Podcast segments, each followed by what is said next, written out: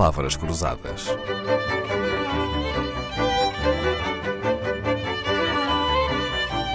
Porque quase tudo é uma questão de semântica. A linguagem do futebol está repleta de metáforas, alegorias, analogias, eufemismos. A linguagem desportiva procura ombrear com o espetáculo dentro de campo, sempre em busca do fantástico, de expressões originais, formando quase um código próprio entre desportistas, repórteres e adeptos. Tenho a honra de ter comigo Fernando Correia, posso dizer uma lenda viva do relato desportivo em Portugal, dono de um timbre de voz único, dono também de uma boa gramática. Não me recordo alguma vez lhe ter ouvido uma gafa, um erro de português. Sempre prezou muito o respeito pela língua portuguesa, não foi, Fernando Correia? Sem dúvida, Dalila, tenta sempre respeitar a língua portuguesa, que é tão bonita, tão rica e, e, e, naturalmente que não sendo fácil, não sendo fácil, ainda por cima num relato de futebol, eh, mas tentei, tentei. Não sei, sinceramente, se consegui sempre respeitar a língua portuguesa, mas eh, eu de qualquer modo, deixe-me dizer-lhe eh, que sempre que eu abria o microfone num campo de futebol ou noutro, ou noutro, ou noutro sítio qualquer, ou noutro sítio, no estúdio. Agora, uh, aqui ao pé da Dalila, a Dalila a abrir o microfone, sabe que está a falar para milhares, para milhões de pessoas e, portanto, tem de respeitar um a língua portuguesa. É. E tem de pensar isto, muitas vezes, como dizia Fernando Pessoa, a minha pátria é a língua portuguesa. É. Só que a linguagem do futebol não é literal e o Fernando sabe isso muito melhor que eu. Vivo de figuras de estilo, de recursos linguísticos que dão um outro colorido ao relato, a começar até pela palavra bola também tratada como esférico. É a necessidade de evitar a repetição que leva os repórteres, os jornalistas, os narradores a procurar sinónimos para a palavra bola, Fernando? Sim, é, é a é? criatividade, é? É, é, a noção de que tem de ser espetacular. Um, havia um colega nosso que lhe chamava com muita graça uh, a redondinha. A redondinha. Jorge Pastrelo? Um, exatamente. Uhum.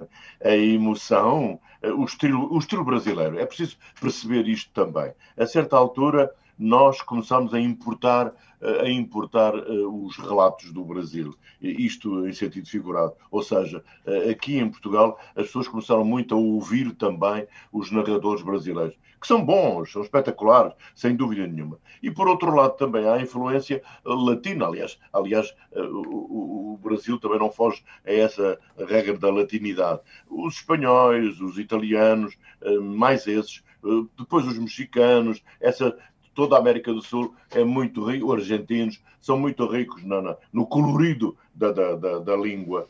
E por conseguinte, eu, eu, eu só encontro uma explicação e não vou contra essa explicação. É a necessidade de criar espetáculo. Divertimento. Claro. Ser emotivo e divertido. E divertido. O, o futebol não é para chorar, não é para chorar.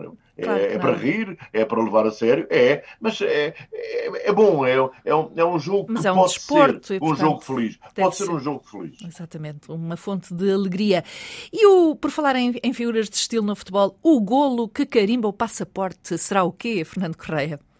Não sei, Dalila, não sei. Olha, eu gostava muito de lhe responder, mas carimbar passaporte, não sei o que é que quer dizer, porque, eh, bom, eu sei o que quer dizer carimbar o passaporte para os países que ainda necessitam de carimbo no passaporte é para autorizar, não é? Autorizar a entrada. É. Ora, o, o, o, carimbar o passaporte num golo, não, autorizar a entrada na baliza, não, não sei, não sei o que é. Eh, procuro, procuro não, não, não, ou procurava não, não dizer. Não usar Mas, de qualquer modo, percebo que no Brasil há muitas coisas assim, não? Uh, o pontapé intencional, uh, o bom, bom índice de produção ofensiva, atrasar para trás. Uhum, atrasar para é trás. Já ouvi muitas vezes. O passe rasgado. Eu sei lá o que é o passe rasgado remata a queima, remata a queima, deve ser um remate ali muito perto da baliza, uh, sei lá. E a inferioridade não, não... numérica? Inferioridade numérica, não sei o que é que quer dizer, não sei que tenha menos de 11 em campo, não é? Uh, só pode ser isto, não é? E o Ou jogo seja, jogado? O jogo é sempre jogado. Se não for jogado, não há jogo.